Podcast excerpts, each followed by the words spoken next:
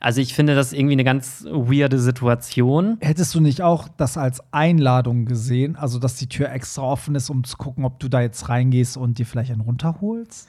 Das zwei Bier später saßen wir alle komplett nackt. Sowas geht immer von den jungen Heten aus. Ein Bier später und wir haben uns richtig geküsst. Okay, das ist gerade so richtig meine wildest Fantasy. ich glaube, hätte ich in gewissen Situationen die Initiative ergriffen, dann hätte Ja. da auch was laufen können, aber ich habe es mich halt nie getraut. Hey, hier ist Hollywood Tramp, dein LGBTQ Podcast. Hallo und herzlich willkommen zu einer neuen Folge vom Hollywood Tram Podcast, dein LGBTQ Podcast und der Podcast, bei dem ihr anonym via Telonym uns dicht labert. Und wer, und wer ist unser Experte jede Woche? Natürlich neben mir die süße Maus Pierre Ahoi, ihr Landratten. Hast du gehört, dass, hast du gehört, dass ich extra Echo für dich gemacht habe? ja, habe ich gehört. Ich weiß aber nicht, ob man das nachher auf der Tonspur Ich hört. weiß es auch nicht. ja, äh, schön, dass ihr wieder eingeschaltet habt. Ich bin übrigens Barry. Ich stelle mich, glaube ich, jede Woche gar nicht vor, weil ihr wisst ja, ein Weltstar muss sich nicht vorstellen. ja, aber für alle, die neu sind, ähm, ja, bei uns geht's, äh, ist es, es ist eigentlich der einzige oder einer der wenigen Podcasts, der aus der Community kommt, für die Community, denn ihr schickt ja jedes Mal fleißig anonym via Telonym eure Nachrichten und das sind Sachen, die euch bewegen, Themen, über die ihr reden wollt oder auch Lob, Kritik, was auch immer. Und ähm, bevor wir damit anfangen, ist ja immer die Einstiegsfrage, Pierre, was du oder was wir zuletzt gehört haben. Und ich gebe euch gleich auch noch mal ein paar Infos, wo, wir, wo ihr uns live treffen könnt. Denn Hollywood Tramp ist ja mal mit den Partys deutschlandweit in den Clubs. so, und Pierre, was hast du zuletzt an Musik gehört? Ich habe zuletzt gehört Ikone und Poplegende Kate Ryan Okay. mit Desenchanté. Und in diesem Zuge möchte ich gleich eine Frage an die Zuhörer geben. Weil Barry und ich, wir haben nämlich diskutiert, ob man Kate Ryan kennt oder nicht. Und Barry meinte, die kennt man nicht. Ich habe gesagt, die Jüngeren werden sie nicht kennen. Also es ging darum, ich, also ich wollte, ich suche immer mal so also Acts für meine Partys, weil ich mir denke so, okay, wenn sowas wie CSD ist, kann man ja auch mal einen etwas größeren Act buchen und so. Und da ist man immer am gucken, weil klar, die großen Acts, die kann man sich nicht leisten. Und es gibt aber manchmal so Acts, die müssen halt vom Preis stimmen und das sind halt meistens Acts, die, sind- die sind dann so ein bisschen so 2000er Stars oder 90er Stars und dann sage ich immer so, die kennt keiner mehr, die, der auf Party geht. Also ich wüsste zum Beispiel nicht, wenn ich Anastasia buchen würde, ob meine Partygäste wüssten, wer sie ist. Natürlich. Meinst du? Doch, jeder weiß, wer Anastasia ist. Und jeder weiß, wer Kate Ryan ist. Also schreibt uns mal bitte, ob ihr die kennt. Und äh, genau, weil das Ding ist nämlich, wir haben dann ja so ein bisschen diskutiert und dann habe ich letztens gesehen, die ist jetzt auf dem Gran Canaria Pride aufgetreten. Deswegen würde ich sagen 1-0 für Pierre Daly. Okay, dann sag mal jetzt ein paar Lieder. Ich habe sie jetzt hier bei Spotify eingegeben. Da kommt wirklich dieser Chanté an erster Stelle. Genau, Sing dann- mal ein bisschen, wie das geht. Nee das, nee, das ist Französisch, das kann ich nicht singen. Dann hat sie ja noch dieses äh, Elle, Ella, La gecovert. Voyage, Voyage. Voyage. Okay, Dann hat wow. sie noch, sie war ja selber mal beim Eurovision Song Contest, auch für Ah, Belgien. okay, okay. Da hat sie Je t'adore gesungen, auch ein richtig geiler Song. Ja. Ja. Okay, ja gut. Dann ich bin mal gespannt, was, was sie. Also die Frage ist eher so: Würdet ihr, wenn das jetzt heißen würde, hier Hollywood Tramp Ball und Live Act, ähm, ich habe schon wieder den Namen vergessen, Kate Ryan, würdet ihr das feiern oder sagt ihr so, hä, Kate wer? Ich kenne nur, ich kenne kenn nur nur Kate Winslet. Katy Perry und Kate Bush. Ja, ist so. ähm, ich habe zuletzt gehört, weil wenn ihr diese Folge am, heute am Sonntag hört, sind wir nämlich wo? Bei Ava Pro Max. bei Ava Pro Max ähm, auf dem Konzert in Hamburg und deswegen dachte ich so, packe ich mal was von Ava Max rein und ich habe von der aktuellen Platte jetzt Ghost genommen. Weil ist einfach geil. Wenn sie den nicht spielt, bin ich richtig sauer. ja, Ghost ist auch einer meiner Favorites von dem Album tatsächlich. Mhm. Finde ich richtig cool. Finde ich auch cool. Und äh, ja, die Songs findet ihr immer in unserer ähm, Spotify-Playlist. Wir haben eine extra Playlist für den Hollywood Tramp äh, Podcast erstellt, damit ihr alle Songs dann im Nachhinein immer hören könnt, weil wegen Urheberrecht können wir die hier halt nicht anspielen. Und ich sage jedes Mal, es wäre einfach so geil, wenn man die Songs hier einfach spielen könnte, oder? Wie in so einer Ja. Radiosendung. Das wäre echt richtig cool. Das wäre richtig cool.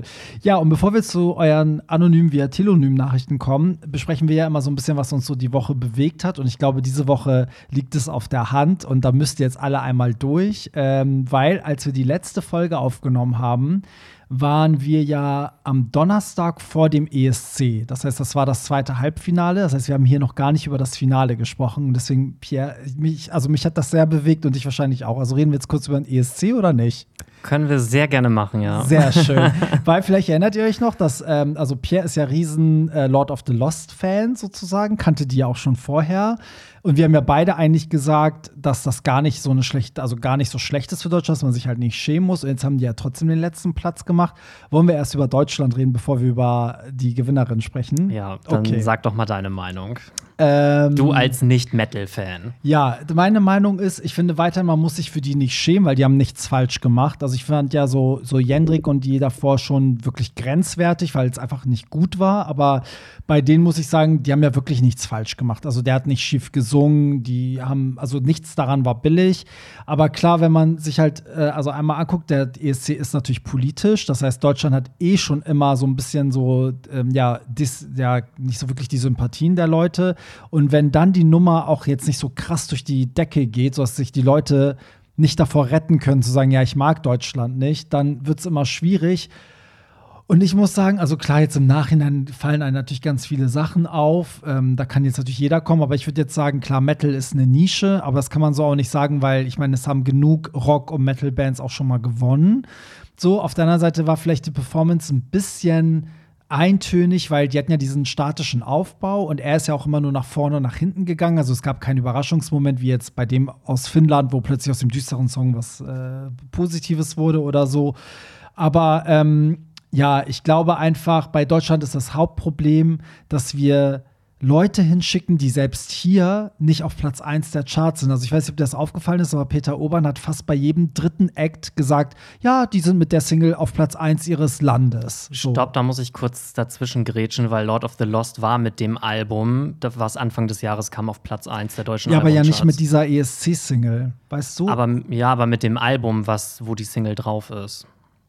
Ja, aber da glaube ich, dass die Leute, die Lord of the Lost hören, eben kein ESC anscheinend gucken, weil die sind ja europaweit bekannt und Ja. weißt du, da hätten die ja eigentlich aus allen Ländern für die anrufen müssen, aber vielleicht ist das eine Szene, die das nicht guckt. Und ich meine, wenn du mal guckst, Satellite war auf Platz 1 noch vor dem ESC, aber zum Beispiel der No Angels Song ist auch hier gefloppt und ist dann noch beim ESC gefloppt. Also meistens, weiß ich, müsste man mal vielleicht irgendwie was nehmen, was auch hier läuft. Und ich meine, der Song von Lord of the Lost lief hier nicht im Radio, der lief äh, nirgendwo. Das ist einfach gar kein Thema hier, hatte ich das Gefühl. Ganz viele wussten auch nicht, wer für Deutschland antritt. Das war ganz strange dieses Jahr. Ja, aber ich glaube, das liegt eher auch an der deutschen ESC-Kultur, weil Ja. ich glaube, dass die Deutschen eh mit diesem Wettbewerb nicht sich so, äh, ja. Die Deutschen haben einfach auch einen ganz anderen Also Musikgeschmack. ich glaube, die, die Hälfte ne? der Deutschen weiß nicht mal, dass dieser Wettbewerb überhaupt stattfindet. So. Meinst du? Ja, doch. Ich glaube, also ich finde Also nicht, dass du, hier ist das so ein reines äh, queeres Gay-Ding eigentlich? Ja, doch schon. Also vielleicht ist es das auch über die Jahre geworden, weil wir immer so schlecht abgeschnitten haben. Aber wenn ich jetzt zum Beispiel mal gucke, wie das in Schweden oder in Finnland oder in Ja. sonst was für Ländern aufgezogen wird. Was die für Vorentscheide auch haben, in riesen Hallen das ganze Land guckt. zu, Genau, so, und ja. da ist das bei uns natürlich schon ein bisschen peinlich, was wir da machen. Also damals, wo Stefan Raab das noch gemacht hat, Ja. da war das richtig gut. Ja. Der hat ja Aber- selber auch irgendwie den fünften Platz gemacht mit Wada Hade Dude da. Das denkt man gar nicht. Genau, ja. Also der wusste echt, wie der ESC funktioniert, aber danach, wo der NDR und ARD oder wie die heißen, Ja. das alles übernommen haben, danach ging es ja nur noch bergab. Ich finde auch, wenn die Privaten das machen würden, wäre es auch viel jünger und geiler. So, ich finde, dass das irgendwie bei den Öffentlich-Rechtlichen ist, macht es irgendwie noch schwieriger, Ja. tatsächlich. Aber nichtsdestotrotz bin ich der Meinung, dass auch wenn Metal eine Nische ist, dass wir den letzten Platz auf gar keinen Fall verdient haben, weil bisher haben Metal und Rockbands immer gut abgeschnitten, weil alleine schon, weil es aufgefallen ist zwischen diesem ganzen Pop. Ja. Und ähm, ja, ich finde auch, wir brauchen uns dafür jetzt trotzdem nicht schämen. Nee, das finde ist ich ein auch. toller Beitrag auch für Deutschland, endlich mal richtig mutig gewesen. Ja, finde ich auch. Und ich meine, die haben ja ihre, ihre Fanbase, die gehen ja auf Europatour und ich habe gesehen, da ist ja auch voll vieles ausverkauft. Also die haben ja voll Genau. also Erfolg. Also das ist jetzt auch nicht so, dass die ihren Ruf zerstört haben. Die sind auch oder so. Supportband bei Iron Maiden jetzt dann und äh, haben Festival-Season im Sommer. Also die machen einfach da weiter, wo sie aufgehört Ja, haben. ja. Für die war das jetzt einfach mal so ein, ja, so ein Erlebnis, eine Reise. Ja, man muss auch sagen, dass es ja ähm, auch, zum Beispiel Frankreich hat es ja auch so hart getroffen, die war ja auch nicht schlecht und ist dann voll weit hinten gelandet. Gelandet und so. Frankreich war tatsächlich sogar meine geheime Favoritin. Ja, das hätte man halt auch nicht gedacht. Und da kannst du jetzt auch nicht sagen, die hat schief gesungen oder sonst was. Also, ähm, wie fandest du es, dass Elton die Punkte übergeben hat? Weil das wurde ja so hart kritisiert. Also an sich habe ich, als ich das vorher erfahren habe, dachte ich so cool, weil Elton mag ich eigentlich total gerne. Aber wie er die Punkte dann vergeben hat, das fand ich ein bisschen albern. Da Ja. habe ich dann so gedacht, so, okay, das irgendwie fand ich jetzt ein bisschen, Mm. das machte irgendwie keinen Sinn und das war ein bisschen kindisch. Ja, es war auch ein bisschen sexistisch irgendwie, hatte ich so das Gefühl. Ja. Aber ich muss sagen, also ich habe auch nichts gegen Elton, aber ich finde, das ist so, also wir haben hier in Deutschland so viel glamourösere Leute und ich finde, das muss halt so, ich meine, Barbara Schöne hat ja, Schöneberger hat ja auch ein bisschen was Glamouröses, weißt du so, macht ja auch selber Musik, steht auf der Bühne und so und bringt das immer cool rüber und ich finde, da hätte es einfach viel geilere Leute gegeben, die das hätten machen können, so. Also, das wundert mich dann immer, warum, warum, also wie kam man auf Elton? So, wie Keine kam Ahnung. man darauf? Also, Weiß ich nicht.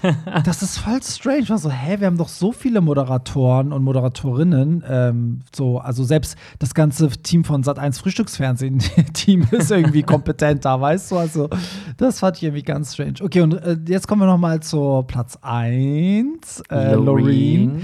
Ähm, was sagst du dazu? Also, ich bin da zwischen zwei Stühlen, weil einerseits finde ich den Song Tattoo übelst geil. Mhm. Also, der ist bei mir selber gerade auf Spotify Platz 1, also Ja. in den meistgehörtesten Songs bei mir.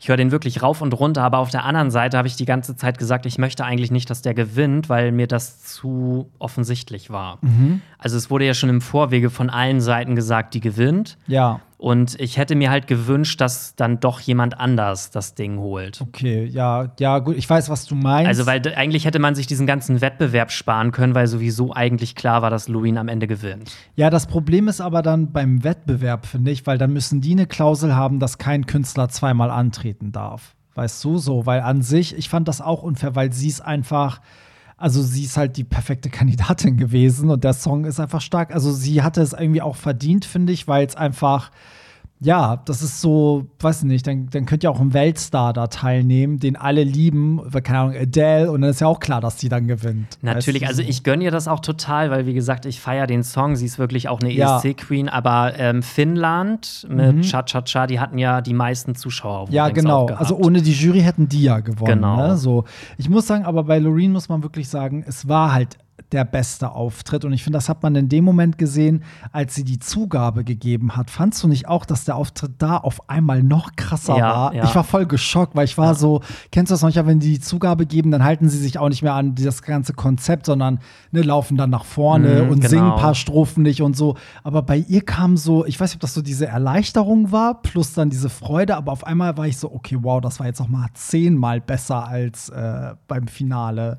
Ja, ich glaube aber auch, dass Loreen eine sehr bodenständige Künstlerin ist. Und Mhm. ich glaube auch, wenn von allen Seiten gesagt wurde, du gewinnst, du gewinnst. Ja. Ich glaube, sie hat selber die ganze Zeit immer noch gedacht, nee, Seid wir, wir warten erstmal. Ja. Und ich glaube, sie konnte es bis zum Ende selber gar nicht glauben. Ja, das hat man auch gesehen, als die Jury-Votes durchfahren, hatte sie ja unfassbaren Vorsprung, aber da hat man gemerkt, die ist noch nicht, ähm, die ist so, nee, ich feiere das noch nicht. so, ne, ja. das, äh, das hat man gemerkt. Man muss auch sagen, bei den ganzen Pressekonferenzen, die ist unfassbar sympathisch, ne? die geht mit allen Journalisten mega nett um und, ne, also ist wirklich richtig cool, glaube ich. Ja. Und ich habe auch gesehen, dass richtig viele Leute auch Fotos mit ihr gemacht haben. Also sie muss auch irgendwann sich in, unter die Leute gemischt haben, irgendwie dort vor Ort. Also Ja, richtig cool. Und wer weiß, vielleicht tritt sie auch irgendwann in fünf Jahren noch mal ein drittes Mal an. Das wäre aber, das, ich glaube, irgendwann ist auch gut. Ich glaube, irgendwann sind die Leute, dann gönnen die nicht mehr. Ja, aber es gibt ja jetzt zwei Künstler in der ESC-Geschichte, Genau. die zweimal gewonnen haben. Und wenn sie noch ein drittes Mal gewinnen würde, das, dann wäre sie ja die absolute Mm. Dann wäre sie Queen. die ESC-Queen, wirklich. Aber es gab ja jetzt auch schon böse Zungen, die behauptet haben, dass Loreen eigentlich jetzt nur gewonnen hat, weil ABBA nächstes Jahr 50-jähriges ESC-Bestehen feiert. ja, das fand ich auch komisch, weil hast du das gesehen? Am Ende haben die das, hat ja die Moderatorin gesagt, so, äh, und was für eine, was für ein Zufall, dass wir jetzt nächstes Jahr in der ABBA, im ABBA-Land auch noch das 50, 50-jährige ABBA-Bestehen feiern. Und dann war ich so, okay, das ist ja ein krasser Zufall. Und so am nächsten Tag dachte ich so, warte mal, so, hat sich das vielleicht jemand so erkauft? Aber dann dachte ich so, das hat der ESC ja nicht nötig, weil die können ja auch aber sonst wo feiern, das 50-Jährige. Die müssen ja dazu nicht in Schweden sein. Und außerdem bin ich mir auch gar nicht sicher, ob ABBA da überhaupt äh, auftreten wird, Nee, weil die haben doch auch mal nicht. gesagt, dass die äh, eigentlich gar nicht mehr. Ja, nee, die werden, ich glaube, die werden definitiv nicht auftreten. Ich wette, wenn, dann würden vielleicht einzelne Mitglieder sich da blicken lassen, so wie jetzt der eine, der ja auch irgendwie in dem Einspieler war. Äh, sorry, ich kenne die Namen nicht. Schande. Aber ähm, ich kann mir vorstellen, dass sie vielleicht einen Teil der Hologrammshow aus London vielleicht da zeigen, Ja. also umsetzen oder Also so. wäre der Song von Loreen nicht so gut gewesen, hätte ich auch gedacht, okay, vielleicht war das irgendwie So gekauft oder so. aber dadurch, dass der Song es eigentlich auch verdient hat, Ja. glaube ich eher, dass das Zufall ist. Apropos der Song ist der, also nach dem ESC ist der Song der meistgestreamteste ESC-Song aller Zeiten auf Spotify. Der ist äh, UK-Charts auf Platz 1 und ich glaube Weltcharts auf Platz 5. Krass. Und wenn der jetzt in UK auf Platz 1 geht, ist das die erste ESC Nummer 1 seit, glaube ich, 82 oder so. krass. Und da, da war äh, Nicole 82 in UK auf Platz 1. Oha. Da hat sonst kein ESC-Song die 1 geschafft. Verrückt. Mm, also- Aber absolut verdient. Auch damals schon Euphoria, auch absolute Hymne. Ja. Also Loreen ist wirklich Ja. die Creme de la Creme, würde ich sagen. Voll. Und witzigerweise ist dieses Cha-Cha-Cha direkt dahinter, auch bei Spotify. Also die sind immer so ein Sprung, er ist immer so ein bisschen hinter ihr. Aber Mhm. da siehst du auch als Zweitplatzierter, also wenn der Song geil ist, die Leute supporten und feiern das. Ja, ne? und ich glaube, der Künstler äh, Keria aus Finnland wird trotzdem auch in weiteren ESC-Wettbewerben bestimmt immer mal eine Gastrolle oder so haben, weil der einfach, so iconic ist, ne? genau, der passt auch einfach voll da rein. Pia, das ist einfach so eine Marke. Das? Weil Du bist so eine richtige Marke. Das kommt irgendwie bekannt vor, ich weiß jetzt aber gerade nicht woher. Sagt man doch im Deutschen. Du bist so eine Type. Na gut, jetzt haben wir zehn Minuten über den ESC geredet. Jetzt habt ihr alle zu Hause schon blutige Ohren. Deswegen kommen wir jetzt zu Anonym via Telonym. So, fangen wir an. Mal gucken, was für Nachrichten äh, von euch diese Woche gekommen sind. Hallo, ihr zwei süßen Podcast-Queens. Ich bin 14 Jahre jung. Okay, wow. Wir haben richtig Was? junge. Ist der Podcast nicht erst ab 18? Gibt es da so eine Alterssperre bei Spotify? Ich bin 14 Jahre jung und habe mich letztens geoutet. Ich steige gerade in die Gay-Culture ein, versuche musikalisch meine Queen zu finden. Oh Gott, ist das süß. Und da bin ich auf eine Sängerin aus den 2000ern gestoßen. Das Album heißt Stripped von Christina Aguilera. Oh Gott, ich liebe es. Oh ist, das, nein. ist das nicht die, die eigentlich Parfüms verkauft? Ja, ich glaube schon. Singt ne? die die sehe ich auch? doch beim Rossmann immer Ja, mit, mit ich wusste gar nicht, dass die singt. Okay. Ich verschlinge gerade ihre Musik und dank Google-Übersetzer verstehe ich auch ihre Texte. Oh Gott, ich kann nicht mehr. Das ist die süßeste Nachricht ever. Was ist das bitte für ein mega krasses Album?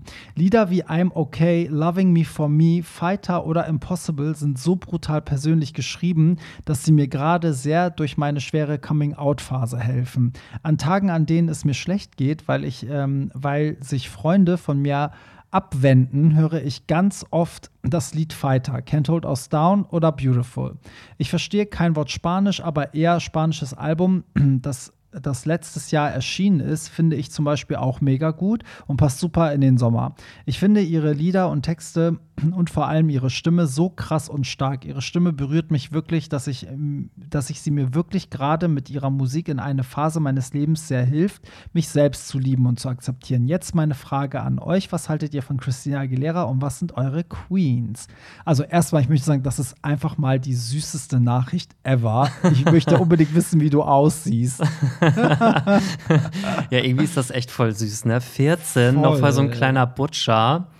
Und irgendwie auch, wie er jetzt so von Christina Aguilera so geschrieben hat und So, geschwärmt kennt ihr hat. diese eine Sängerin, die heißt Christina Aguilera? Die hatte doch mal so äh, einen Song mit so einem Genie in der Flasche oder ja, so. Also ich sag dir jetzt mal was, ne? Christina Aguilera ist eine richtige Queen. Also leider ist sie in den letzten Jahren nicht mehr so erfolgreich wie früher, aber das ist wirklich, also die hat, glaube ich, so wie es dir geht, so ging es, glaube ich, allen Leuten in der Zeit, als äh, Stripped rauskam, also die das Album geliebt haben, weil das sind alles so Hymnen und Parolen fürs Leben irgendwie.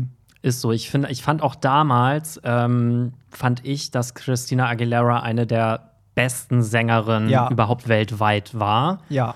Weil ihre Stimme einfach so krass ist. Also ich finde, die hat so eine Power in ihrer Stimme und es ist einfach. Voll. Und man muss ja sagen, also ich erzähle jetzt, äh, ich rede jetzt mit dem 14-Jährigen, also ich erzähle jetzt mal was über Christina Aguilera als ältere Dame. Also damals war die ja gleichzeitig mit Britney ist die ja gekommen. Es waren ja beides so kleine Pop-Prinzessinnen und es war auch alles so ein bisschen mit so einem Augenzwinkern, weil alle waren so, ja, die schreiben ja, das ist ja so Retortenpop, die schreiben ja ihre Musik nicht selber und die werden so als kleine Lolitas vermarktet und bla. Und dann hat ja Britney Spears mit I'm a Slave for You ja diesen Wandel von vom kleinen Mädchen so zur, zur Frau gemacht und Christina hat das halt mit Dirty gemacht. Und Dirty war halt deswegen ja auch so krass der Schock, weil plötzlich war sie voll die Hure und vorher war sie halt so, war so, nein, ich bin noch Jungfrau und so.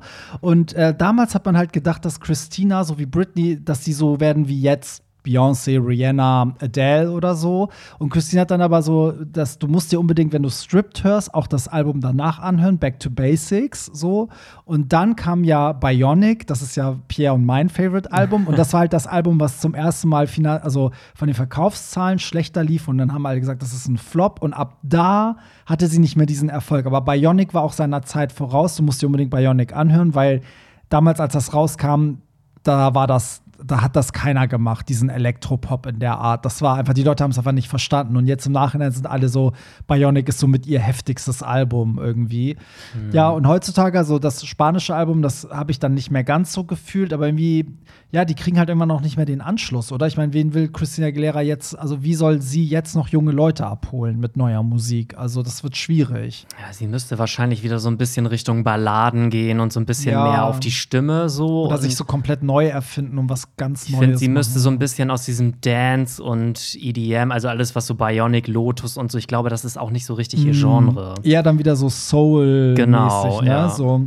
Und ich habe sie viermal, dreimal, dreimal habe ich sie live gesehen. Also ich war auf der Strip-Tour, das war das krasseste. Ähm, das war ja auch irgendwie 2000 irgendwas. Und dann war ich äh, bei der letzten Tour 2016 mit ihr Liberation-Album. Und dann war ich leider letztes Jahr auf Mallorca auf einem Festival, wo sie halt aufgetreten ist. Und das war leider die schlechteste Show. Aber da weiß man nicht, liegt es am Festival, liegt es an ihr. Ähm, ja, aber live, die ist unfassbar. Ich habe jetzt auch gesehen, die tritt ja immer noch äh, auf Festivals auf und die ist einfach unfassbar krass. Ja, ist wirklich eine Ikone. Also, ich liebe sie auch total. Aber die Frage war, wer sind unsere Queens? Pierre, wer ist deine? Ach so, ja, bei mir ganz klar natürlich Lady Gaga. Ja, sag mal drei, damit wir so ein bisschen so, ein, so einen Querschnitt deiner Persönlichkeit haben. oh Gott. ähm, ja, also popmäßig auf jeden Fall Lady Gaga. Dann meine Metal Queen ist auf jeden Fall Sharon Den Adel. Das ist die Sängerin von Within Temptation. Mhm und auch eine Metal Queen Floor Jansen, das ist die aktuelle Sängerin von Nightwish. Okay. Also sie ist wirklich die Göttin des Metals, also okay, wirklich. Wow, also sie ist so eine richtige Hexe. nee, eigentlich nicht, aber sie ist einfach stimmlich in dem Genre auch, glaube ich, die bekannteste. Okay, wie kommt es eigentlich, dass diese Metal-Bands immer so, so vom Stil immer dieses altertümliche Wikinger-Ding haben? Nee, das ist nicht immer Ist das nicht so. mehr so? Nee, es gibt tatsächlich so ein Genre, das heißt, glaube ich, Mittelalter-Rock. Das okay. gibt es tatsächlich. Okay. So richtig so mit Dudelsack und sowas ja. irgendwie. Aber wenn du jetzt mal so Nightwish oder Within Temptation oder so hörst, das hat ja gar nichts. Okay, mit. die laufen gar nicht so rum. Nee, also, okay. überhaupt nicht. Also das ist eher so Gothic-mäßig, so okay. schwarz gekleidet, Metal-Bands, halt ja. Leder. Ja. Krass. Okay, dann, äh, also meine Queens, oh, ich finde das so schwierig. Also auf jeden Fall Beyoncé. Oh Gott, ich finde es richtig schwierig. Beyoncé, Janet Jackson eigentlich und auch, glaube ich, Lady Gaga. Das sind so, das sind so drei Leute, wenn die was machen, kann ich mich dem nicht entziehen. Kennst du das? Also egal, ja. ob es gut oder schlecht ist, wenn jetzt jemand heute sagen würde, nachts um drei gibt es was von Lady Gaga live, dann könnte ich nicht durchschlafen. Ich müsste nachts um drei dann gucken, was das sein könnte. Ich hätte so. jetzt aber tatsächlich mit Britney noch gerechnet. Nee, Britney hatte sich, hat das irgendwie so ein bisschen, oh, die hat das echt geschafft, ihr ganzes Vermächtnis so ein bisschen zu zerstören. Weißt du, wie es bei Britney bei mir ist? Es gibt die Britney bis Glory, also die Britney, die wirklich Musik gemacht hat, und dann ist ein Bruch und dann gibt es jetzt die, die, jetzige Britney, von der ich nicht weiß, was ich von der halten soll. Und wenn sie jetzt sagt, heute Nacht um drei ein neues Album, dann würdest du nicht Ja, doch, doch, ja, das schon. Aber ich muss sagen, die drei, also jetzt wirklich so, so Beyoncé und Gaga und ähm, Janet sind ja welche, die ja noch aktiv Musik machen, auftreten, die, wo man sagt, die sind immer noch begabt und künstlerisch auf, auf einem hohen Niveau. Aber bei Britney, die macht ja nichts mehr. Also da kann auch keiner mehr sagen, wie wären Auftritte von ihr, wie würde Musik von ihr klingen.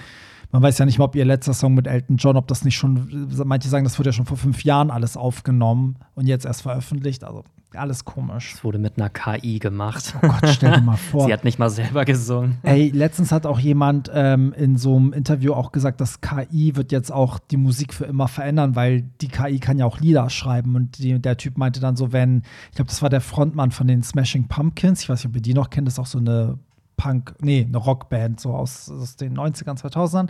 Und er meinte, wenn die Leute jetzt mal herausfinden, wie krasse Lieder KI schreiben kann, dann werden die sich nicht mehr hinsetzen und 10.000 Songs schreiben, bis sie den Song haben. Ich habe auch echt ein bisschen Angst, was daraus wird. Ich hatte mal tatsächlich so einen Beitrag gesehen, da hat jemand bei der KI gesagt, schreib mir bitte den perfekten ESC-Song. Oh nein. Und das war tatsächlich, also Ein geiler wirklich, Song das dann. war wirklich ein guter Song und war natürlich mit so einer erfundenen Stimme dann Ja. gesungen.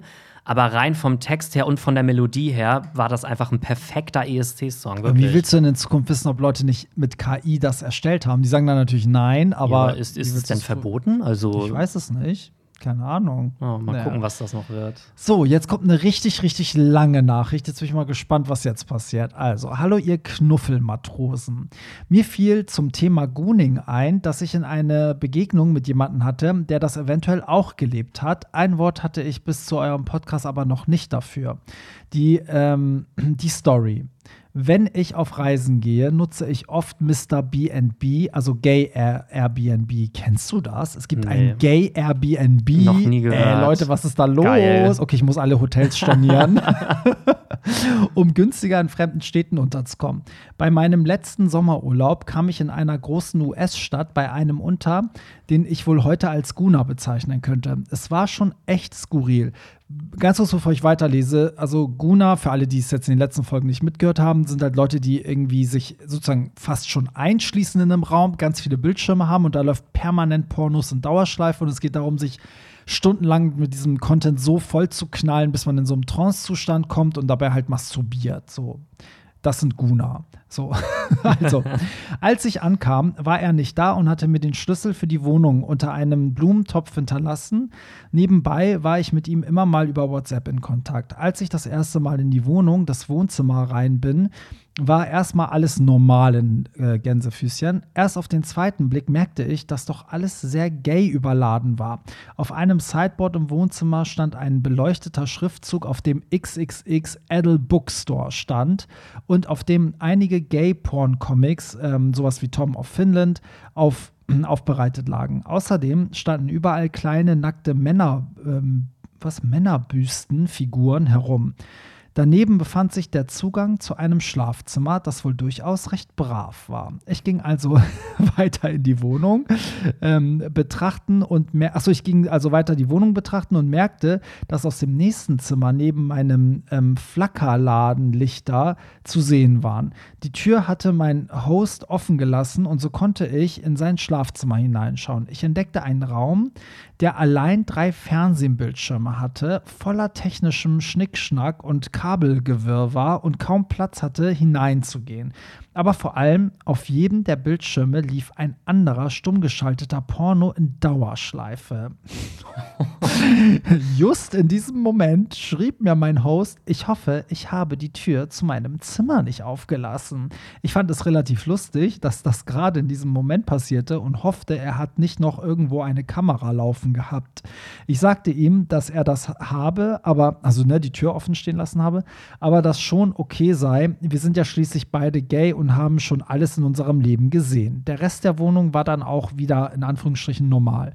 Ich fand noch eine Küche vor, auch mit drei Bildschirmen ausgestattet und das Bad. Es war sonst auch alles recht sauber. Ich beschloss daraufhin, erstmal die Stadt etwas zu erkunden und gehe, äh, also erkunden zu gehen. Und als ich zurück äh, nach Hause kam, war mein Host auch da. Er stand in der Küche und machte gerade Wäsche, begrüßte mich freundlich und vielleicht etwas drüber. Er wirkte immer etwas, als habe er gerade etwas eingenommen und stand da in einem viel zu kurzen, in viel zu kurzen Shorts oder eventuell war es auch nur Unterwäsche und hatte mindestens eine halbe Dauerlatte. Aber dann kam's. In der Küche liefen nun auch in Dauerschleife Pornos. Ich wusste nicht so recht, wie ich damit umgehen sollte und wohin ich gucken sollte.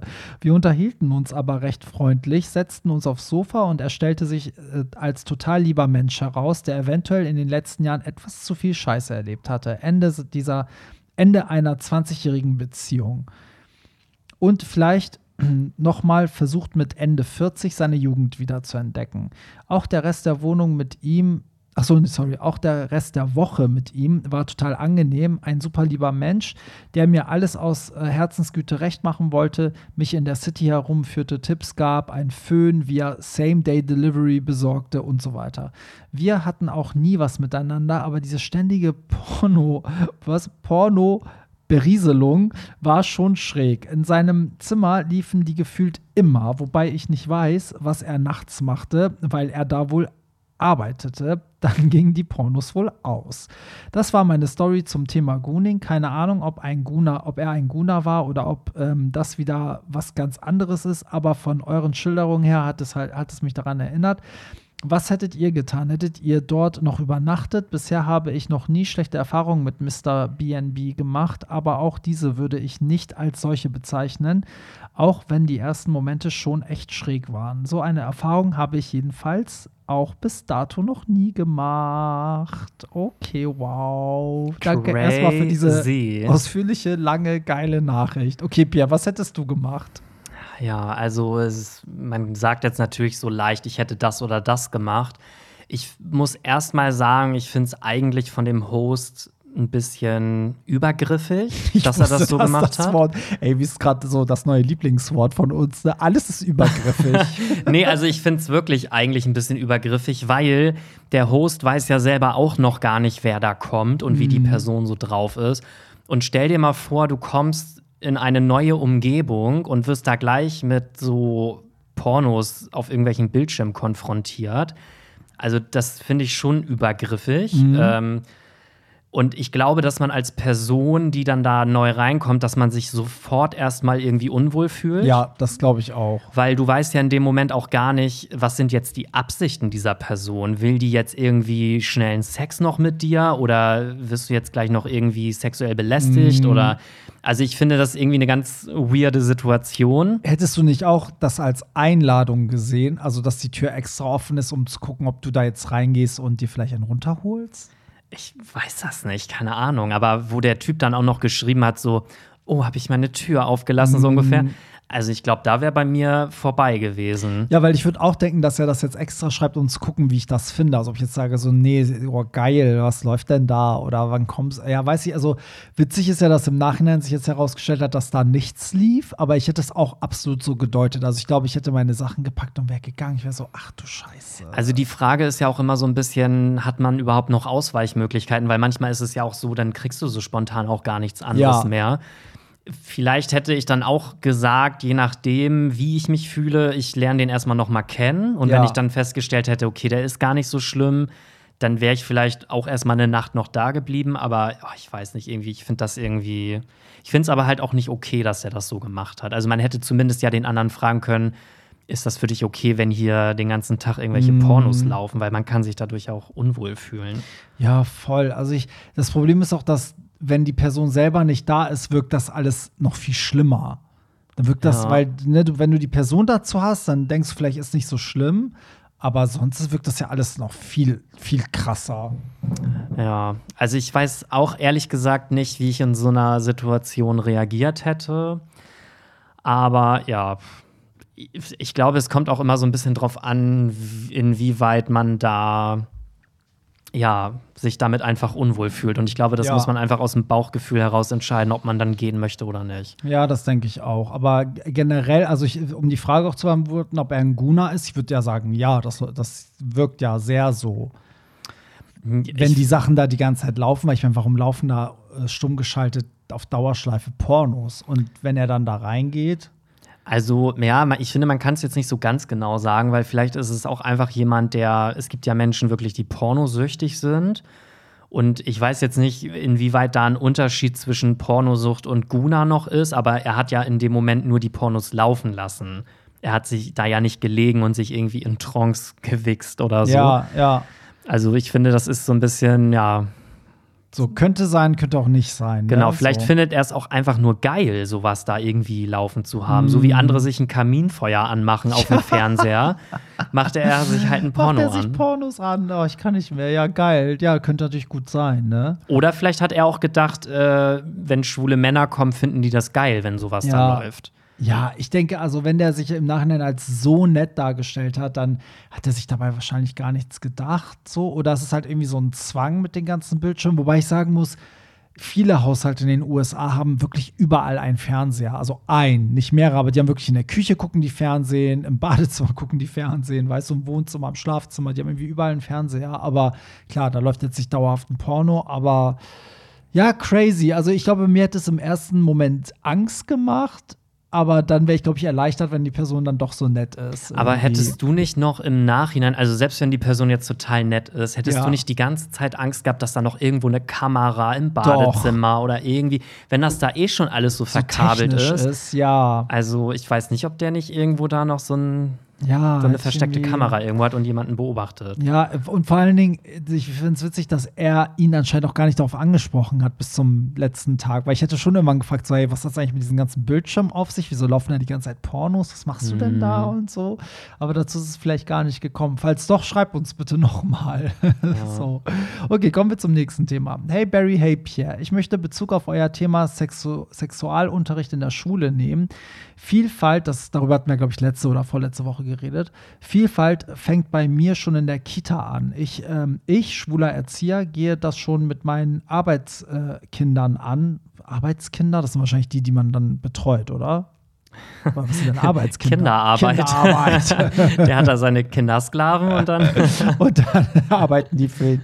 Nee, ich denke mal, es ist so die Gruppe, die er dann betreut, ja, ich oder? denke mal auch, ja. In vielen unseren Kitas hängt vom Arbeitgeber eine Regenbogenflagge. Bei uns hängt sie das ganze Jahr über.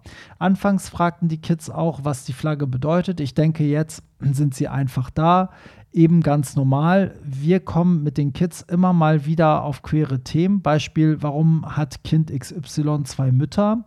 Und genau diese Akzeptanz kann Mensch heute mit wunderbaren Kinderbüchern und eben Ehrlichkeit den Kindern gegenüber schaffen. Die Familien wissen, dass ich schwul bin und wer damit ein Problem hat, hat damit eben ein Problem, nicht mein Problem. So, äh, hier kommt noch was zu einem anderen Thema, aber wir können erstmal darüber reden. Ähm, ich, das ist ja Traum. Wenn das so läuft, das ist ja ein Traum in der Kita. Ja, also ich finde das auch super, weil gerade in dem Alter sind Kinder ja noch sehr offen auch für solche Themen und voll. ich finde es gut, wenn man Kindern auch im jungen Alter schon erklärt, dass es eben nicht nur Mann und Frau gibt. Ja, Und ähm, weil ich glaube, dass Kinder dann auch viel offener später damit umgehen und nicht andere Kinder hänseln, weil sie dann Mm. Genau. vielleicht anders sind oder so. Das denke ich auch. Und ich finde auch, also zu dem Thema, dass wenn die Eltern ein Problem haben, also die Eltern haben gar kein Problem damit zu haben, weil deine Kindergärtnerin kann ja auch oder Gärtner kann ja auch schwarz sein, dick sein, im Rollstuhl sitzen. Also weißt du, was ich meine? Das, das muss man ja so akzeptieren, wie es ist. Du kannst ja nicht als Elternteil sagen, ich möchte nicht, dass mein Kind von einem im Rollstuhl betreut wird. Das wäre ja total asozial. Aber manche Menschen sind leider so. Aber ähm, ich wäre ja als Elternteil froh, wenn das, wenn mein Kind mit möglichst verschiedenen Menschen zu tun hat und auch lernt, wo was herkommt, weißt du, so.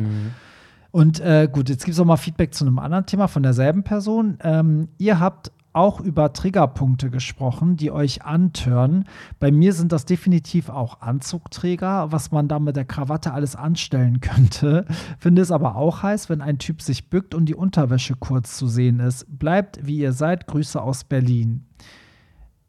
Okay, da muss ich sagen, also ja, Anzug haben wir gar nicht erwähnt. Wir haben ja Uniform gesagt, aber über Anzüge haben wir ja gar nicht gesprochen. Ähm, ich möchte dazu nur mal ganz kurz einwerfen, dass ich ja insgesamt sieben Jahre in der Bank gearbeitet habe und sieben Jahre lang täglichen Anzug getragen habe. Mm. Mit Krawatte, Sakko, allem drum und dran. Da möchte ich mal gerne Beweise sehen. Also ich habe schon so einige Fetische bedient. oh Gott. Äh, aber findest du geil Anzüge bei Männern? Also findest du sexy? Ähm, also ich finde es sexy bei so reifen Männern im Alter ab 40 so. Wenn auch schon die Haare so ein bisschen grau meliert sind, dazu vielleicht noch so eine schicke Armbanduhr, ein Aktenkoffer oder so, das finde ich schon so. Aber da ist, glaube ich, für mich eher so dieses erfolgreich im Beruf und so. Das finde ich, glaube ich, daran eher so sexy dann. Und Anzugträger sind für mich immer so, ja, so ein Zeichen für erfolgreich irgendwie. Ja, irgendwie schon, ne? So, ja. ich finde einfach, Leute in Anzügen nimmt man ernster. Das stimmt, ja. Ne? Also, wenn jemand mit dem Anzug irgendwo hinkommt, den nimmt man einfach ernst. Also, ich mir vorstelle, ich würde überall in die Locations mit Anzug am Anfang kommen. Wenn ich der Veranstalter bin, würden die mich, glaube ich, viel ernster nehmen, als ich, der da mit seinem Cowboy-Hut und Glitzer-Oberteil, der gleich auflegen muss, sozusagen. Mit deinem Einhorn-Trinkbecher. ja, das ist aber auch das Problem, das ich auch habe, wenn ich dann zum Beispiel das Briefing mit den Türstehern habe, dass ich dann denke, so, mehr, du kennst das ja von mir, ich versuche so lange in meinen normalen Klamotten zu bleiben, bis bis ich diese Besprechung hatte und dann ziehe ich mich erst um, weil ich oft das Gefühl habe, dass die einen sonst nicht ernst nehmen. So, wenn man da so in so, sag ich mal, Venga Boys Outfit steht und weißt du, so. Also Anzug macht schon sehr souveränen Eindruck, muss ich auch sagen. Zu der anderen Geschichte, wenn sich Männer bücken, ne, da, da habe ich eine ganz andere Theorie. Ich finde es irgendwie immer, wenn sich Männer bücken und hinten die Unterhose oder so die Arschbacken äh, rausgucken, das sieht immer, ich finde das gar nicht sexy, weil ich finde, das wirkt immer sehr unbeholfen und so, weil man kriegt es ja oft als Bücken da nicht mit und alle können alles sehen. Ich finde es aber umgekehrt geil, wenn zum Beispiel Männer die Arme heben und dann geht das T-Shirt ein bisschen hoch, zum Beispiel wenn die in der Bahn in den mm. Koffer oben rein tun. Oh, ja. Und dann kannst du ein bisschen was vom Bauch oder von der mm. Unterwäsche sehen. Also von vorne ja, von hinten sieht es immer sehr unbeholfen aus. Ja, so. finde also, ich auch. Vor allem, wenn dann noch irgendwie ein Schild hinten rausguckt ja. oder so. oder ein Streifen in der Unterhose ist. Oh Horror. ja, aber ähm, ja, sozusagen, und ja, zu dem Thema Krawatte muss ich auch sagen, also Krawatte finde ich auch sehr heiß. Eine Fliege finde ich aber auch sehr heiß. Also, das sind so alles so Sachen, das ja. finde ich schon nicht ohne. Doch, also da findest du nicht ohne. Ich, äh, also ja, also wie, wie sagt man? Ja, ich, also es war schon richtig das gesagt. Halt schon an, ja, ja. ja genau. So, kommen wir zum nächsten Thema. Es ist wieder eine längere Nachricht, ähm, aber es ist thematisch auch dieses Schulthema. Ich weiß gar nicht, wieso wir jetzt bei diesem Schulthema immer landen gerade, aber gut, gucken wir mal, worum es geht. Hey, ihr zwei, ich weiß gar nicht, wo ich anfangen soll. Habe ich doch zum Thema Schule und Sexualität Aufklärung aus heutiger Sicht als Lehrer am Gymnasium in einem durchaus von Migration extrem geprägten Umgebung viel zu sagen. Ey, wir haben richtig viele Lehrer und Lehrerinnen, die hören. Ja, weil wir sind auch ein gebildeter, ja, so, so, sowas wissenschaftlicher Podcast. Meinst du, es liegt daran, dass die so viel mit Bildung zu tun haben, dass die sich dann den Scheiß geben müssen, den wir hier labern, weil das so komplett in die andere Richtung geht? ich weiß es Als nicht. Als Ausgleich. Nein, ich finde, wir sind ein Podcast für Akademiker mit Niveau. Ja, genau. Alle elf Minuten verliebt sich hier ein Akademiker. äh, irgendwie so. Naja, also. zurück zu der Nachricht. Genauso. Wie, äh, also, äh, er hat viel dazu zu sagen, genauso wie ich natürlich auch selbst durch all das durchlaufen bin.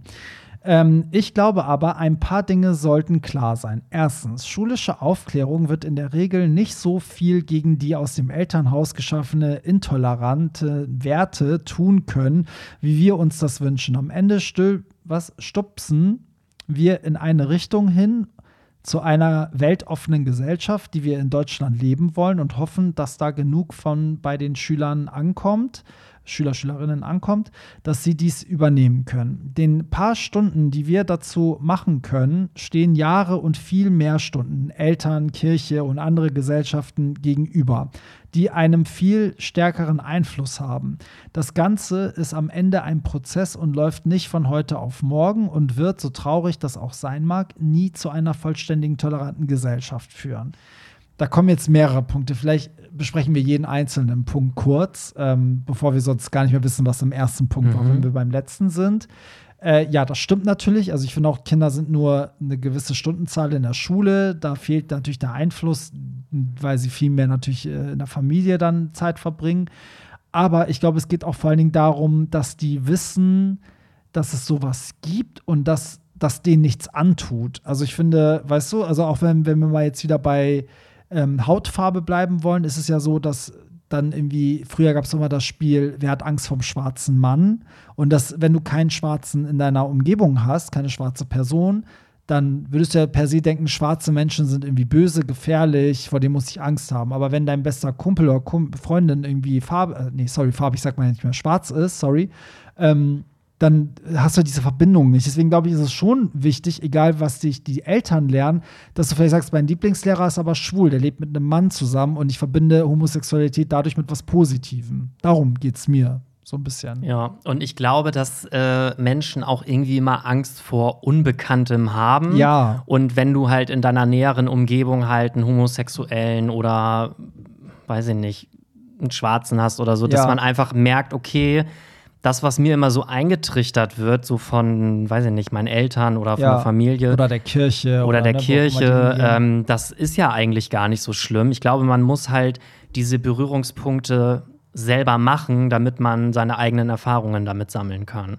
ja, Also ich glaube, Glaub dass das sehr auch. wichtig ist. Deswegen ist es, glaube ich, auch einfach so wichtig, dass so Randgruppen halt auch äh, Sichtbarkeit zeigen, Ja. damit die Leute auch die Möglichkeit haben, überhaupt damit in Berührung zu kommen. ja, das meine ich nämlich auch, ne? So, weil du lernst ja auch, wie du mit der Person umgehen musst. So. Genau, ne? und deswegen glaube ich auch, dass zum Beispiel so, es gibt ja auch so kulturelle Austausche und sowas, Mhm. dass man fremde Kulturen mal kennenlernt. Ich glaube, das baut ganz viele Vorurteile auch ab. Ja. Weil man dann irgendwie merkt, okay, das ist ja gar nicht so schlimm und böse, wie ich immer dachte.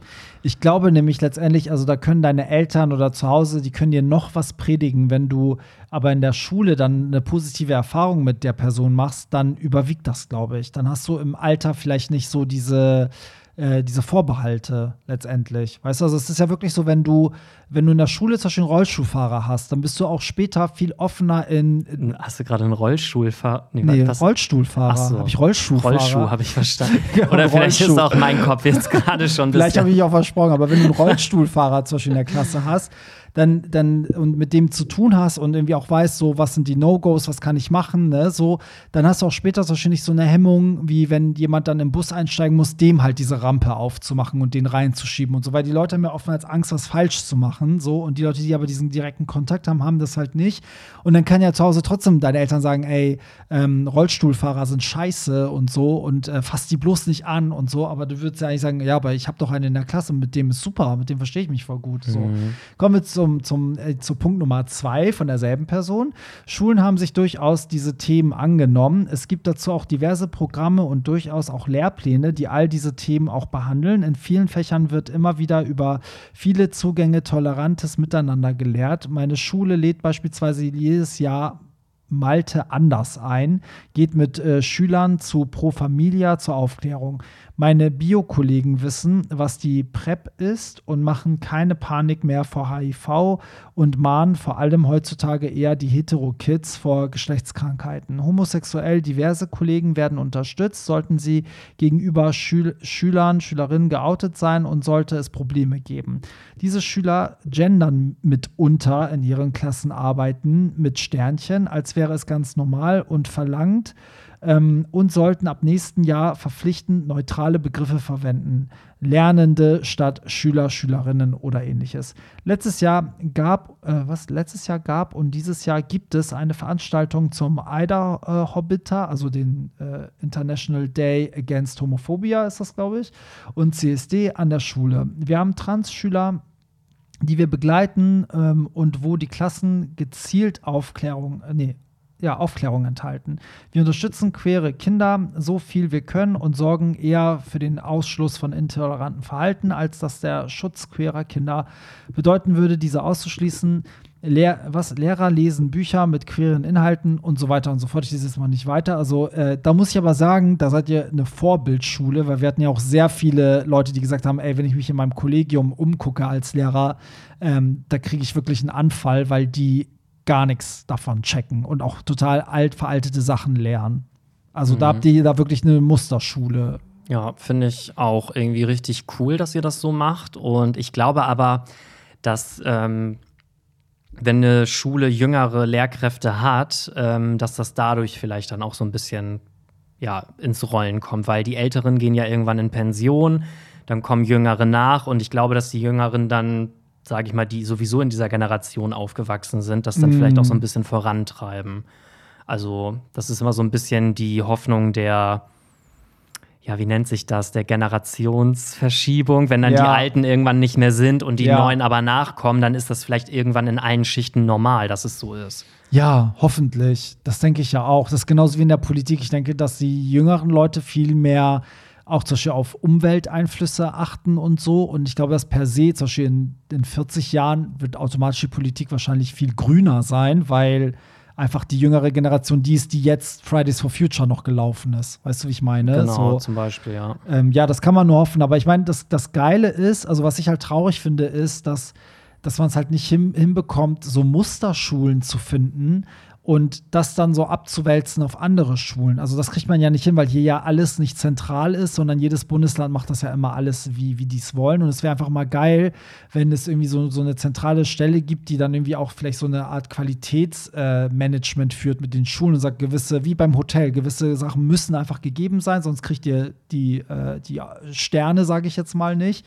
Und wenn man dann so eine Schulen als Beispiel nimmt und sagt, hey, guck mal, die ist total ähm, ne, so integrativ, die versuchen die Leute irgendwie aufzuklären, das können wir doch mal in die anderen Schulen mit integrieren. Sowas gibt es hier ja nicht. Du hast dann entweder diese Schulen, die extrem vorbildlich sind, oder eben diese Schulen, die komplett hinter, hintenher hängen. So. Mhm. Und da, da muss ich sagen, von meinem Freundeskreis, die auch viele schon Kinder haben, die meisten sind wirklich so, also die Eltern kommen gar nicht klar, weil das alles eben da nicht stattfindet.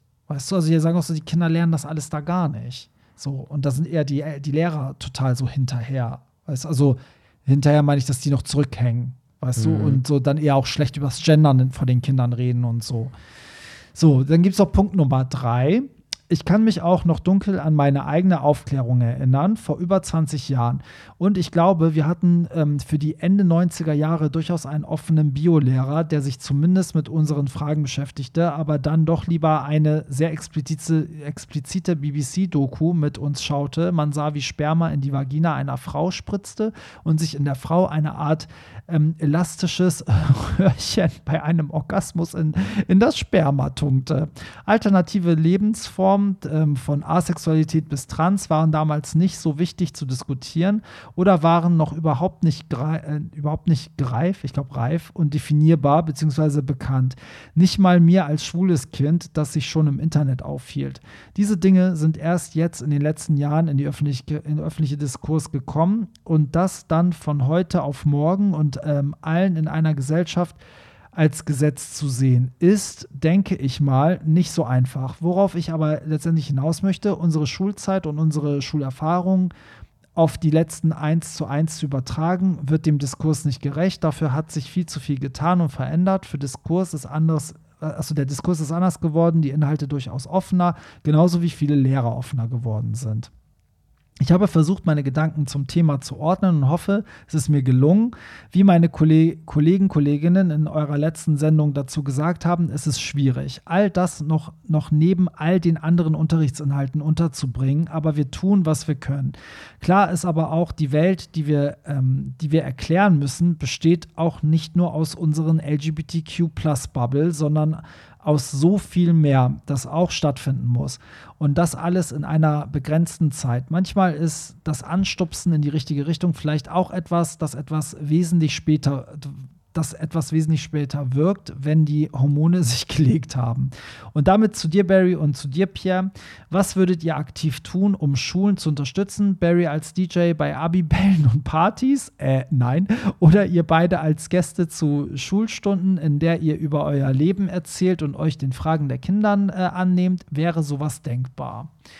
Äh, das mit dem Abiball das, äh, und Partys, das ist einfach, das war, ja, das muss man doch verstehen. Also, Abibälle sind so das Schlimmste für DJs. Hochzeiten, Abibälle, das will man nicht machen. Und ich glaube auch, die Schüler könnten mit meiner Musik gar nichts anfangen heutzutage. Ich glaube, die hören sowas ganz anderes. Vielleicht so YouTuber oder Sachen, die ich nicht mal mehr kenne. Oh Wer Gott. Weiß. Aber wobei das Publikum auf meinem Partys ist noch recht jung, aber ja, nicht aber so, so eine, jung. so eine Podcast-Tour durch die Schulen, also ja. würde ich mir schon vorstellen. Also erstmal möchte ich sagen, also erstmal Hut ab, wie vorbildlich er auch als Lehrer ist. Ne? Ich verstehe das, dass man auch sagt, das muss man alles aus eigener Kraft nebenbei noch irgendwie stemmen, neben dem normalen Unterricht und so. Das finde ich schon heftig dass man auch die, den Willen hat, das zu machen, finde ich richtig toll, weil man macht es ja eigentlich, um eine bessere Gesellschaft zu kreieren. Ähm, und ich kann das auch total nachvollziehen, wie das früher war. Also bei uns in der Schule gab es auch nur Mann und Frau und ähm, Sexualkunde war damals auch kein Fach, sondern das wurde im Biounterricht, glaube ich, im, in zwei Wochen gemacht. So, und dann war es das. So mehr gab es dazu nicht. Ähm, ja, und das war eigentlich, also eigentlich hat man außerhalb der Schule mehr über Sexualität gelernt als in der Schule damals. Also ich kann auch total verstehen, dass man in der Schule gar nicht unbedingt die Kapazitäten hat, um das immer irgendwie ja. den Schülern da so alles zu erklären. Aber ich glaube, es würde auch schon reichen oder mir hätte es damals in der Schule geholfen, wenn es Lehrer gegeben hätte, die zum Beispiel einfach gesagt hätten, jeder darf so sein, wie er ist. Und wenn hier irgendjemand, weil er anders ist, deswegen gemobbt oder gehänselt wird, dann äh, wird das sofort unterbunden. Oder dass man irgendwie so das Gefühl hat, man ist kein Außerirdischer, nur Ja. weil man irgendwie anders ist oder weil man Ja. merkt, dass man homosexuell ist. Aber ich fand zum Beispiel in der Schule, da gab es keinen einzigen Lehrer, wo ich jetzt das Gefühl hatte, da kann ich irgendwie mal hingehen und mich dem Gar anvertrauen. nicht. Nee, gab es bei mir auch nicht. Also auch so Homosexualität war auch nie Thema bei uns. Genau, und ich glaube, man muss auch gar nicht auf Biegen und Brechen da irgendwie, man muss ja jetzt kein neues Fach einrichten, Ja. äh, aber dass man einfach den Schülern zeigt, wir sind tolerant, wenn irgendwas ist, ihr könnt auf uns zukommen. So, oder vielleicht reicht es ja auch in jeder Schule, einen Querbeauftragten äh, ja, einzusetzen. Ja, sowas wie, es gab ja auch früher mal Vertrauenslehrer. So, ne? Genau, aber dass Oder man vielleicht jemanden, der speziell mit sowas irgendwie Genau. oder mit äh, sexueller Identität irgendwie, irgendwie was zu tun hat oder so. Ja, voll. Und was, also was sagst du zu dem, ähm, was wir dazu beitragen würden? Also klar, ich würde jetzt sagen, DJ beim, beim Abiball und Partys macht halt einfach keinen Sinn, weil ich finde, das bewirkt halt auch nichts. Ne? Aber ich finde zum Beispiel Gast, also als Gast in einer Schulstunde, so dass man ähm, aus seinem Leben erzählen kann und die Fragen der Kinder beantworten kann, das finde ich halt richtig geil. Weil ich finde, das fehlt halt. Also, weißt du? Ja, also theoretisch könnte ich mir sowas auch vorstellen. Ich glaube, ich weiß gar nicht, ob ich mir das so unbedingt zutrauen würde, weil ich denke mir dann immer so, okay, man braucht da ja eigentlich doch noch so ein bisschen mehr fundiertes Fachwissen, wenn man da über Themen aufklären will. Ich meine, dazu ist ja dann vielleicht auch die, die Lehrkraft da, die dann das, also wahrscheinlich Mhm. erzählt man selber einfach aus seinem Leben und der Lehrer achtet darauf, dass das so ein bisschen in die richtige Richtung Ja, geht, bevor du jetzt irgendwie von irgendwelchen Fisting-Unfällen erzählst und die Gott. Kinder so, was? Nee, aber ähm, so, dass man mal so über sein Leben als Homosexueller spricht, wie man selber die Schulzeit wahrgenommen hat, etc., wie Ja. sich das Leben auch. Weißt du, das ist ja auch das Ding. Schüler, die gemobbt werden in der Schule, die sehen so eine Situation ja mal als aussichtslos. Man hat ja selber in der Schule damals auch gedacht, das wird nie enden. Ja, Aber ich sag auch immer jungen Menschen, doch, das wird es. Sobald die Schulzeit vorbei Ja. ist, wird alles besser. Ja, ist auch echt so.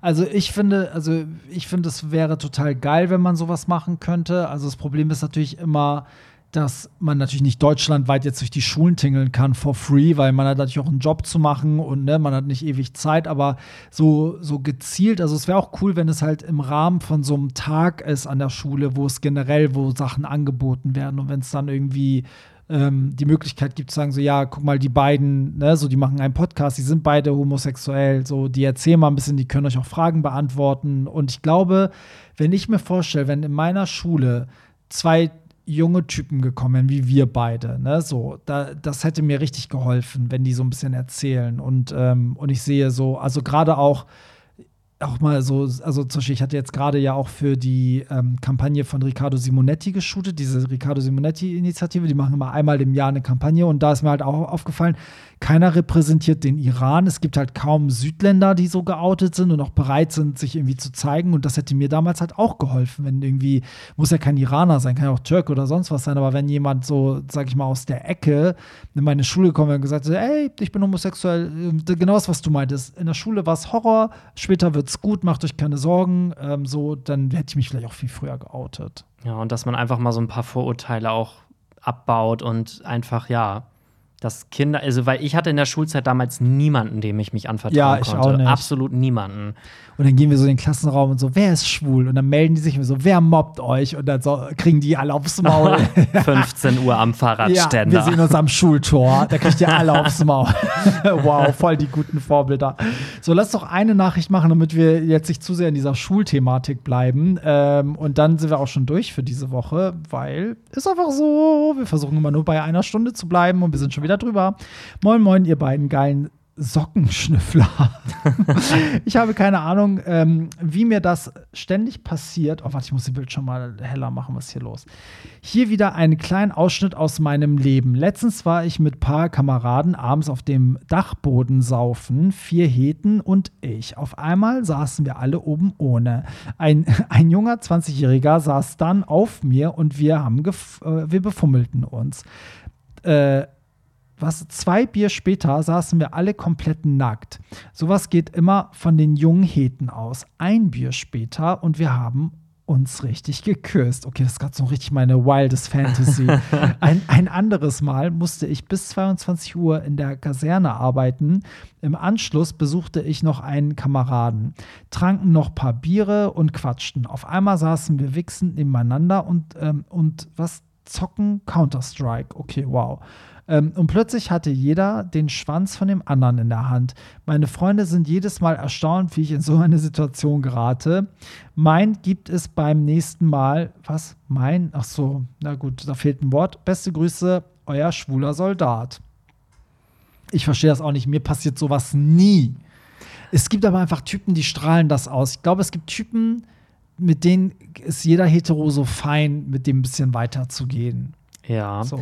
Also das Ding ist, mir ist so konkret auch noch nichts passiert, aber ich glaube, das lag daran, weil ich halt selber ja immer wusste, dass ich schwul bin. Ja. Und ich immer viel zu große Angst hatte. Also ich habe viele Situationen gehabt mit Heteromännern, so im Ja. Jugendalter, wo ich dachte, da hätte was laufen können. Ja. Wo ich mich aber dann nicht getraut habe, was zu machen, weil ich immer dachte, nee, ich weiß ja, dass ich schwul bin, wenn dann muss das von dem anderen kommen. Ja, stimmt, ja. Und ich glaube, hätte ich in gewissen Situationen die Initiative ergriffen, dann hätte Ja. da auch was laufen können, aber ich habe es mich halt nie getraut. Ja, das, ich, ich glaube auch, also ich glaube, du bist auch eher der Typ, bei dem man sich das trauen würde, als ich, glaube ich, immer. Also irgendwie bei mir passiert immer gar nichts. Ich weiß nicht, woran das liegt.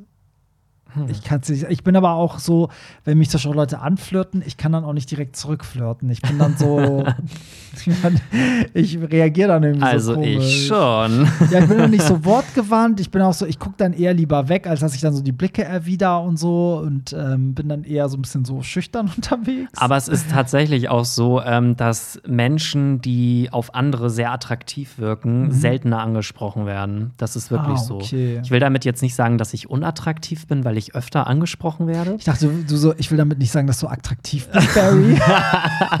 Nee, aber es ist halt wirklich so. Also man wundert sich ja immer wieder, warum, ich sag jetzt mal, Menschen, die wirklich richtig hot sind, Mhm. Single sind. Und wenn du die mal, ich habe mal ein paar Leute auch mal so gefragt, so, und die meinten halt wirklich alle, die Leute trauen sich nicht, die anzusprechen. ja, vielleicht. Ja, vielleicht ist es eine Mischung aus Trauen. Vielleicht liegt es auch daran, dass in der Situation, in der ich mich befinde, bin ich ja meistens entweder der DJ oder der Veranstalter, ob man dann noch mehr Hemmungen hat, wenn man denkt, okay, ich will mir das jetzt da, ich will mich da jetzt auch nicht blamieren oder so. Und natürlich, dass wenn mal jemand was macht, dass ich halt auch nicht entsprechend reagiere. Und das war ich wahrscheinlich bei Heteros auch sehr ungeschickt. Deswegen hatte ich die Situation auch noch nie. Aber ich glaube auch, dass Heteros mit Schwulen, die auch eher hetero wirken, bereiter sind. So, also ich kenne halt ein paar Jungs, die wirken halt auch, als wären die also komplett hetero so.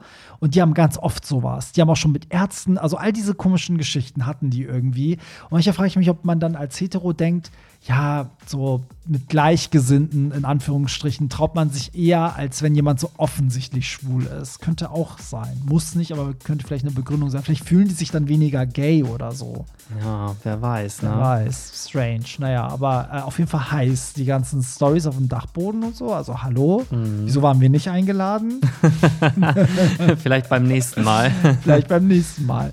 Ja, apropos nächstes Mal. Das war's auch schon für diese Woche. Och Mensch, ja, das gibt's doch gar nicht, du. Aber wir haben heute extrem viel über Musik gesprochen, ne? Ja, ne? Aber wir haben auch viel Feedback gekriegt. Also ganz viele Leute haben auch geschrieben, so, hey, äh, cool, dass ihr wieder die Musik und eure persönlichen Sachen in den Vordergrund stellt. Ähm, äh, weil wir haben ja diese eine Phase gehabt, wo wir so viel über Hate geredet haben. Und ich glaube, das haben, davon haben alle wirklich äh, Brechreiz gekriegt irgendwann. Aber die Phase ist ja vorbei seit ein paar Folgen.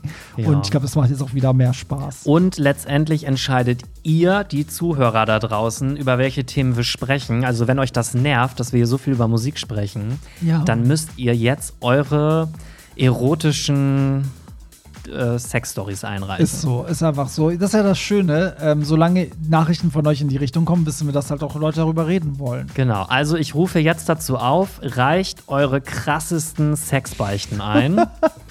und äh, wir werden die dann beim nächsten Mal besprechen. Ja, das finde ich gut. Ähm, wie immer findet ihr alle Links äh, in den Show Notes. Da findet ihr Telonym, da findet ihr auch die Playlist, über die wir gesprochen haben, äh, wo die Songs drin sind, über die wir hier jede Woche reden. Und da findet ihr auch die Tickets für die Hollywood Tramp Events. Die habe ich jetzt gar nicht mehr gesagt. aber warte mal, welches, wenn ihr das jetzt hört, dann haben wir ja den 21. Mai. Das heißt, äh, am nächsten Wochenende sind wir in Köln. Äh, da ist ja der Hollywood Tramp Ball in Köln. Und dann habe ich ja ein bisschen Urlaub, weil dann fliege ich nach London aufs Mighty Hoopla Festival und nach dem Mighty Hoopla mache ich Urlaub das muss ich einfach nutzen, weil dann fängt ja der, der Mega-Stress an. Denn im Juni gibt es die zwei Renaissance Aftershow-Partys von den Beyoncé-Konzerten in Hamburg und Köln.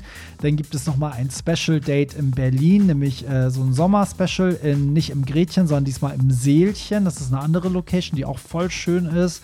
Da sind wir zum ersten Mal. Und dann ist ja schon Juli ist ja CSD Frankfurt, CSD Berlin äh, oh, und hast du nicht gesehen. Also da geht es nochmal richtig ab. Und dann haben wir im August ja auch schon CSD Hamburg mit der großen Hollywood Tram Party. Und ja, also es geht einfach nur ab. Das ist von Club zu Club unterschiedlich. Ist einfach so. Ja, in diesem Sinne, alles in den Show Notes und ähm, ja, wir hören uns dann nächste Woche, Pierre, oder? Ja, Gali Grü. Bis dahin. Bye. Bye. Das war's. Nicht traurig sein. Mehr Hollywood Tramp findest du im Netz unter hollywoodtramp.de und bei Instagram at hollywoodtramp.